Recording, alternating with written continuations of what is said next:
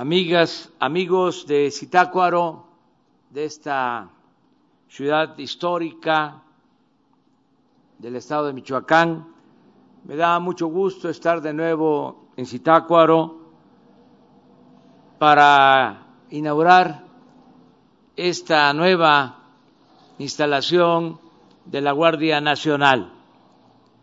Como lo mencionó el almirante Ojeda, en el tiempo que llevamos ya están concluidas 33 instalaciones, como esta en el estado de Michoacán, y vamos a llegar a 51 instalaciones, porque el año próximo se va a terminar otras que están, se van a terminar otras que están en proceso y también se van a iniciar nuevas eh, construcciones para tener todas las instalaciones que se requieren en Michoacán.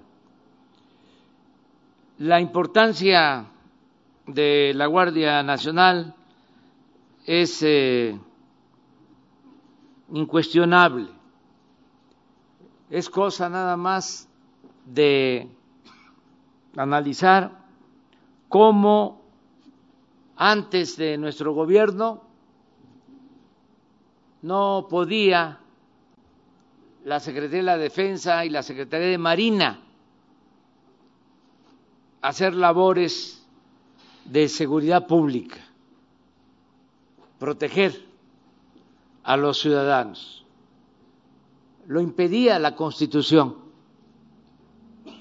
Podía la Secretaría de Defensa, la Secretaría de Marina hacerse cargo de la seguridad interior, de la defensa nacional, pero no de la seguridad pública. Lo que más eh, demanda nuestro pueblo, la paz y la tranquilidad al interior de nuestro país. Por eso fue muy importante el que se haya reformado la Constitución con el apoyo de los legisladores de todos los partidos se logró por unanimidad esa reforma constitucional para que estos dos pilares del Estado mexicano, la Secretaría de la Defensa, la Secretaría de Marina, nos ayudaran a enfrentar este problema que tanto preocupa al pueblo de México y al pueblo de Michoacán. Ese fue un primer paso. No se atrevían a hacerlo otros gobernantes presentar así una iniciativa de reforma a la Constitución con este propósito, porque pensaban que los iban a acusar de militarizar al país. Hace dos días en el Zócalo me tocó recordar, porque para eso es la historia, decía Cicerón, que la historia es la maestra de la vida. Me tocó recordar de que el ejército mexicano nace un 19 de febrero de 1913, exactamente el mismo día en que toman prisionero al presidente Francisco I. Madero y al vicepresidente José María Pino Suárez. Ese día que se da un golpe de Estado, el gobernador de Coahuila, Venustiano Carranza, convoca al pueblo a defender la legalidad, a defender la democracia y se constituye el actual ejército. Ya no el ejército de Huerta, y de otros traidores, sino un ejército surgido del pueblo, un ejército revolucionario. Por eso, insisto, que este ejército es distinto a otros ejércitos, con todo respeto de otros países del mundo. Este ejército surge del pueblo, es un ejército revolucionario. El marino, el soldado son pueblo uniformado. Por eso no hay nada que temer. porque a veces se utilizaba al ejército para llevar acciones autoritarias, inclusive para reprimir al pueblo? Porque eran las órdenes que recibían de los gobernantes civiles. No hay que olvidar que el comandante supremo de las Fuerzas Armadas es el presidente de la República. Si los militares intervinieron en el 68, fue por la orden del finado Gustavo Díaz Ordaz. Y así en todos los casos. Ahora que queremos vincular al ejército con el pueblo, no apartarlo, no eh, alejarlo de sus orígenes, pues nunca vamos a dar la orden de que el ejército reprima al pueblo de México. Son tiempos nuevos, es una etapa nueva la que estamos inaugurando en la vida pública de nuestro país. Y también fue acertado decidir constituir la Guardia Nacional. Tampoco se quería hacer o se intentó con la llamada Policía Federal, pero resultó un fracaso porque no se le apoyó no llegaron a tener, como ahora, en tres años, más de 200 cuarteles como este. En cuanto a elementos, lo más que llegó a tener la Policía Federal fueron 40 mil elementos y la mitad para cuestiones administrativas, solo 20 mil para labores operativas. Ahora la Guardia Nacional cuenta, repito, con más de 200 cuarteles como este y ya con cien mil elementos, la mayoría para labores operativas. Y esta Guardia Nacional tiene como propósito atender al pueblo para que no sea sobornado, que no sea amenazado, para garantizar la paz y la tranquilidad. La Guardia Nacional tiene como propósito proteger al pueblo aquí en esta región y por eso estamos aquí inaugurando este cuartel, pero al mismo tiempo para eh, mandar un mensaje de que no queremos que se extorsione a la gente de Zitácuaro. No queremos el pago por el llamado derecho de piso. Estamos recorriendo Michoacán desde hoy en la mañana, por eso porque hicimos el compromiso de pacificar Michoacán. Y mañana vamos a estar en el Estado de México. Y es lo mismo, una reunión de seguridad en el Estado de México. Y ya estuvimos en Zacatecas, ya estuvimos en Guanajuato, ya estuvimos en Quintana Roo, y vamos a estar en Chihuahua y en Baja California, ya estuvimos en Sonora, en los estados donde hay más incidencia delictiva y sobre todo homicidios,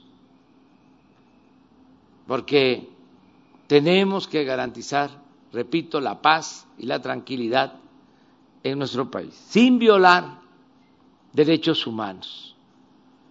Si no habían suficientes elementos para garantizar la paz y en el tiempo de la Policía Federal no tenían esos elementos ni siquiera en dónde quedarse, que era hasta indigno que los mantenían en campamentos o en hoteles, a veces a la intemperie.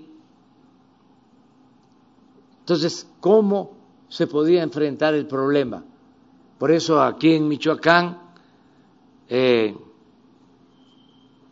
se tomó la decisión y se auspició incluso desde el mismo gobierno de crear las autodefensas. Imagínense el Estado mexicano renunciando, abdicando a su responsabilidad de garantizar la seguridad de la gente y dejarle esa función básica a particulares. Eso no puede seguir existiendo. No es cosa de que vamos a eh, formar grupos de civiles para enfrentar a la delincuencia. No, para eso está el Estado mexicano. Para eso están las instituciones de seguridad del Estado mexicano. Para eso se creó la Guardia Nacional. Desde luego que llevamos la de ganar porque no solo estamos garantizando que haya presencia de elementos para proteger al pueblo, instalaciones, estamos trabajando abajo en las comunidades, diría, llegándole a las familias como nunca, porque para eso son los programas de bienestar. Es el apoyo a los adultos mayores, la pensión, para que los ancianos respetables nos ayuden con sus hijos, con sus nietos, que les den buenos consejos. Y también por eso se están entregando en el país 11 millones de becas a estudiantes desde preescolar hasta posgrado, para que los jóvenes tengan garantizado su apoyo para el estudio. Y también por eso se creó el programa Jóvenes Construyendo el Futuro. Todos los jóvenes que no tienen empleo, que no están estudiando, son contratados. Aquí, por ejemplo, en Zitácuaro, nada más en el municipio, están trabajando como aprendices 1.846 jóvenes. Y las becas para estudiantes de nivel universitario en Zitácuaro llegan a 606 estudiantes. Esto significa nada más lo del apoyo a los jóvenes del programa de jóvenes construyendo el futuro y las becas para jóvenes que están estudiando en el nivel superior significa 100 millones de pesos. solo para Zitácuaro. Y a ver, vamos a analizar nada más estos dos programas. En el caso de jóvenes construyendo el futuro, es apoyarles con un salario mínimo.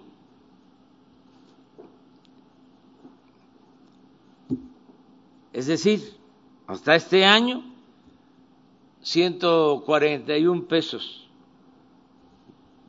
diarios. Pero ya el año que viene, como aumentó 22% el salario mínimo, son más de 170 pesos diarios. Para que trabajen como aprendices en una pequeña empresa, en un pequeño comercio, en el campo, en un taller, ahí que puedan ocuparse y que no sean enganchados por la delincuencia organizada. Porque no se puede enfrentar la violencia con la violencia. El mal no se puede enfrentar con el mal. El mal hay que enfrentarlo haciendo el bien. Y es una competencia también eh, en buena lid con los jefes de la delincuencia. Es quitarles su semillero. Que no puedan reclutar a los jóvenes, que no los enganchen, que no se los lleven a las filas de la delincuencia, que no tenga un ejército de reserva para delinquir. Lo mismo en el caso de las becas para estudiar. Son 2.400 pesos mensuales, pero va a aumentar ahora, cuando menos la inflación. Todas estas becas van a tener un aumento. Entonces, por eso tengo mucha confianza, tengo fe en que vamos a poder garantizar la paz y la tranquilidad en nuestro país. Porque ya no se va ni siquiera a hablar de ninis, como era antes, cómo se trataba de manera despectiva a los jóvenes. Se les llamaba así ninis, ni estudian ni trabajan, pero nunca se volvió a ver a los jóvenes. Y así, enfrentando los problemas de la gente, garantizando el derecho del pueblo a una vida más justa, más igualitaria, como lo soñaron Morelos, Michoacano, que quería precisamente eso. Decía que se modere la indigencia y la opulencia, es decir, que haya igualdad decía Morelos, que se eleve el salario del peón. Fíjense,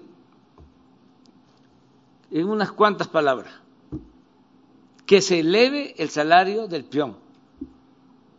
Si ponemos un economista a que nos diga este cómo aumentar el salario, eh, a lo mejor no sería tan claro como lo que dictó Morelos a Andrés Quintana Roo.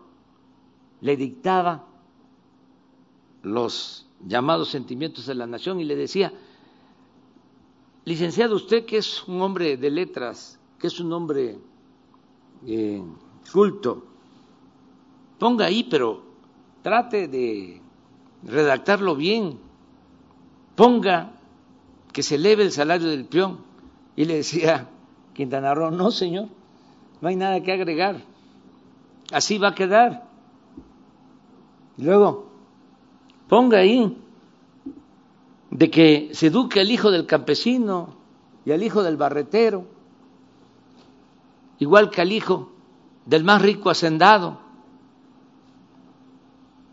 Fíjense cuánta claridad. Ponga ahí que haya tribunales que protejan al débil de los abusos que comete el fuerte. Eso era Morelos. Esos son los sentimientos de la nación. Y de aquí de Michoacán, pues también, y de aquí cerca, Melchor Ocampo, un hombre recto, íntegro, el principal asesor del mejor presidente que hemos tenido en nuestro país, Benito Juárez García, un indígena zapoteco. Es un orgullo para México. Y de aquí también, y no muy lejos de aquí, el general Francisco J. Mújica, que fue iniciador del movimiento revolucionario. Cuando se inicia el movimiento revolucionario en Coahuila, ahí está Mújica, con el gobernador Venustiano Carranza. Cuando hacen el plan de Guadalupe, ahí está Mújica y está Lucio Blancos y otros revolucionarios. Es interesante lo que se cuenta para que vean cómo era Mújica, de que pues estaban jóvenes y eran auténticos revolucionarios. Él, Lucio Blanco y otros. Y se reúnen allí en la hacienda de Guadalupe, el camino que va de eh, Saltillo a Monclova. Ahí está la hacienda, que era una hacienda, así como Cuatro Ciénegas, también de la familia Carranza. Entonces empiezan a debatir sobre cómo elaborar un plan para enfrentar a los usurpadores. Y entonces empiezan a discutir. Y los jóvenes, entre ellos Mújica, quería aprovechar para todo. Reparto agrario, condiciones laborales favorables, ocho horas de, de jornada laboral, salario mínimo, todo lo que no había en el porfiriato, porque el porfiriato no había salario mínimo, no había jornada de ocho horas, se tenía que trabajar hasta 16 horas, no había día de descanso. Pues todo eso que después se recogió en la Constitución del 17, se empezó ahí, esa tarde, a eh, deliberar y a este, discutir y este y otros eh, asuntos, otras reivindicaciones en favor del pueblo. Ya cuando vio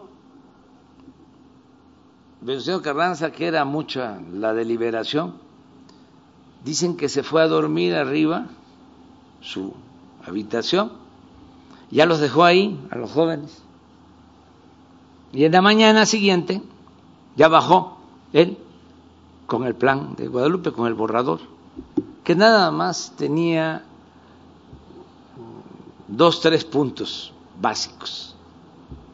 Y era llamar al pueblo a combatir la tiranía y a restaurar el orden legal y democrático. Y todo lo demás ya no estaba en el plan de Guadalupe. Entonces cuando se los lee, los jóvenes dicen, no, falta esto y esto y esto y esto. Y les dice, bueno, ¿cuánto quieren que tarde la revolución? Porque entre más este, reivindicaciones se planteen, eh, se propongan, más nos va a tardar la lucha y tenemos que resolver lo más pronto posible para que no se sacrifique a tanta gente. Y la respuesta de Mújica es que se tarde lo que sea, pero de una vez vamos al fondo. Al final prevaleció el criterio de don Venustiano. ¿Qué creen que apuntó en su diario el general Mújica, joven? Hoy discutimos el documento para dar a conocer el plan de Guadalupe. No se pudieron poner todas las eh, demandas del pueblo. Se impuso don Venustiano y le pone, este hombre es un tirano. así era Mújica y hasta que murió fue así. Bueno, y su vida pública, estamos hablando del 13, luego fue gobernador de mi estado, 1915, también aquí me pasaría todo el día hablándoles de su actuación, sobre todo su honestidad, porque llegó, estaba en bancarrota las finanzas públicas de Tabasco y eh, acabó con la corrupción, hizo obras y cuando informó ya que se regresaba, eh, dejó en caja dinero. Y él mismo eh, dejó apuntado de que todo eso se había logrado por la honradez. Ahí está una lección de Mújica. Luego fue eh, constitucionalista, fue gobernador de Michoacán, fue secretario de comunicaciones cuando el gobierno de Cárdenas. Un revolucionario extraordinario que murió pobre, que no se enriqueció. Le ofrecieron ranchos. Un presidente vino acá, a Michoacán, a una gira, y le dijeron, ahí vive el general Mújica, ahí tiene su ranchito. Y llegó el presidente a verlo. Y estaba ahí, trabajando en el campo. Ya lo fueron a buscar y le ofreció el presidente, general, usted que tantos servicios le hizo a nuestro país, a nuestra patria, ¿cómo va a estar? ¿Cuántas hectáreas tiene aquí? Pues eran como 15, 20 hectáreas. Y unos chivos. No, que se consiga el mejor rancho para el general. Y le salió lo que era. Le dijo, ¿sabe qué? Yo este, no puedo aceptar lo que usted me está ofreciendo porque yo luché este, en contra de lo que usted representa ahora. Y le pido de manera respetuosa que se retire, presidente. Así era Mújica. Bueno, imagínense que de Michoacán también era el general Lázaro Cárdenas, el mejor presidente del siglo XX patriota. Yo creo que es el presidente que le tenía más amor al pueblo. El presidente Juárez es el mejor de todos. Patriota. El presidente Madero el más demócrata de todos. No hay un presidente como él. Por eso se le conoce como el apóstol de la democracia. Pero el presidente que además de patriota le tenía más amor al pueblo, el general Lázaro Cárdenas del Río. Por eso nos da mucho gusto estar aquí, en estas tierras, aquí en Michoacán, y estar inaugurando eh, estas instalaciones. Y venimos también a apoyar al pueblo de Michoacán y apoyar a su gobernador, a Alfredo Ramírez Bedoya, que es un hombre con principios, es una gente honesta. Ahora ya se puede caminar con más libertad por Michoacán. Y eso también lo celebro. Y vamos a apoyar a Alfredo en todo. No está solo. Tiene el apoyo del pueblo y tiene el apoyo del gobierno federal. Y acerca de lo que planteó, vamos a cumplir con eh,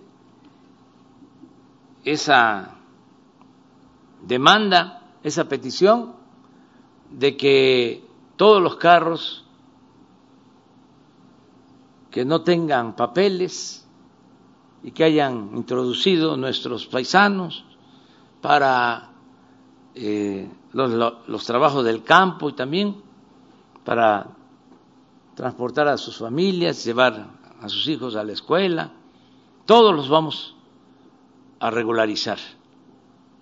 Eh, hacemos ese compromiso.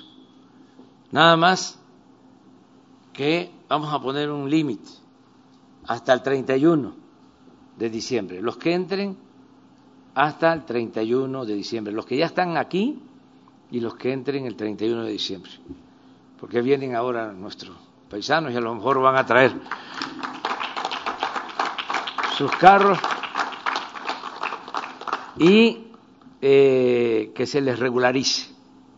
Eh, porque nos ayudan mucho, mucho, mucho, mucho eh, nuestros paisanos michoacanos, los migrantes. Envían, en efecto, de 100 a 120 mil millones de pesos al año, mucho más que lo que se tiene de presupuesto en Michoacán.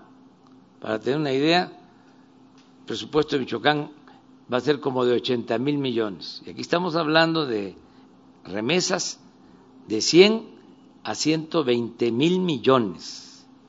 Este año va a ser récord, porque van a llegar al país 50 mil millones de dólares. Es lo que envían nuestros paisanos a sus familiares. ¿Cómo no los vamos a querer? ¿Cómo no les vamos a agradecer? Porque se tuvieron que ir del país porque no habían oportunidades y allá salieron adelante y ahora hasta nos están ayudando. Esas remesas llegan a 10 millones de familias y llega abajo ese dinero, las comunidades, a los pueblos, y eso reactiva el comercio, reactiva la economía. Eso es desarrollo es la principal fuente de ingresos que tiene nuestro país.